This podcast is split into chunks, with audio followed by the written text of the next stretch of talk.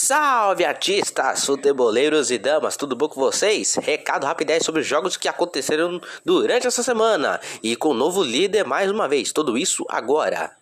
Começando pelo líder Palmeiras. O Palmeiras recebeu o Botafogo no Allianz e meteu 4 a 0 para os cariocas ficarem espertos, com gols do Rony, duas vezes, Gustavo Scarpa e um golaço do Wesley. Agora o Palmeiras é o líder do Brasileirão.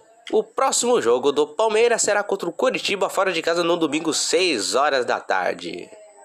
Agora falando do segundo colocado, o Corinthians. O Corinthians enfrentou o Cuiabá na Arena Pantanal e perdeu com um gol do ex. Com o gol do Wendel, o Corinthians perdeu o jogo e perdeu a liderança. O próximo jogo do Corinthians será no sábado, 4 e meia da tarde, na Neoquímica Arena contra o Juventude.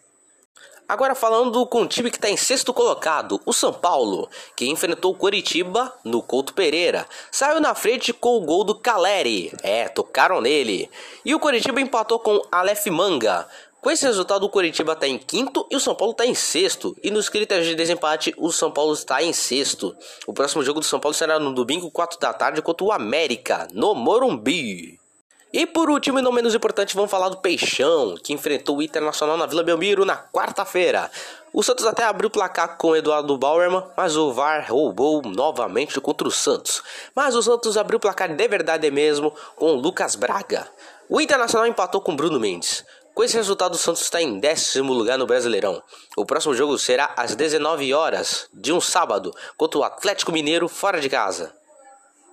É isso, meus consagrados e consagradas. Se inscreva no canal, nos segue nas nossas redes sociais e vamos ficando por aqui.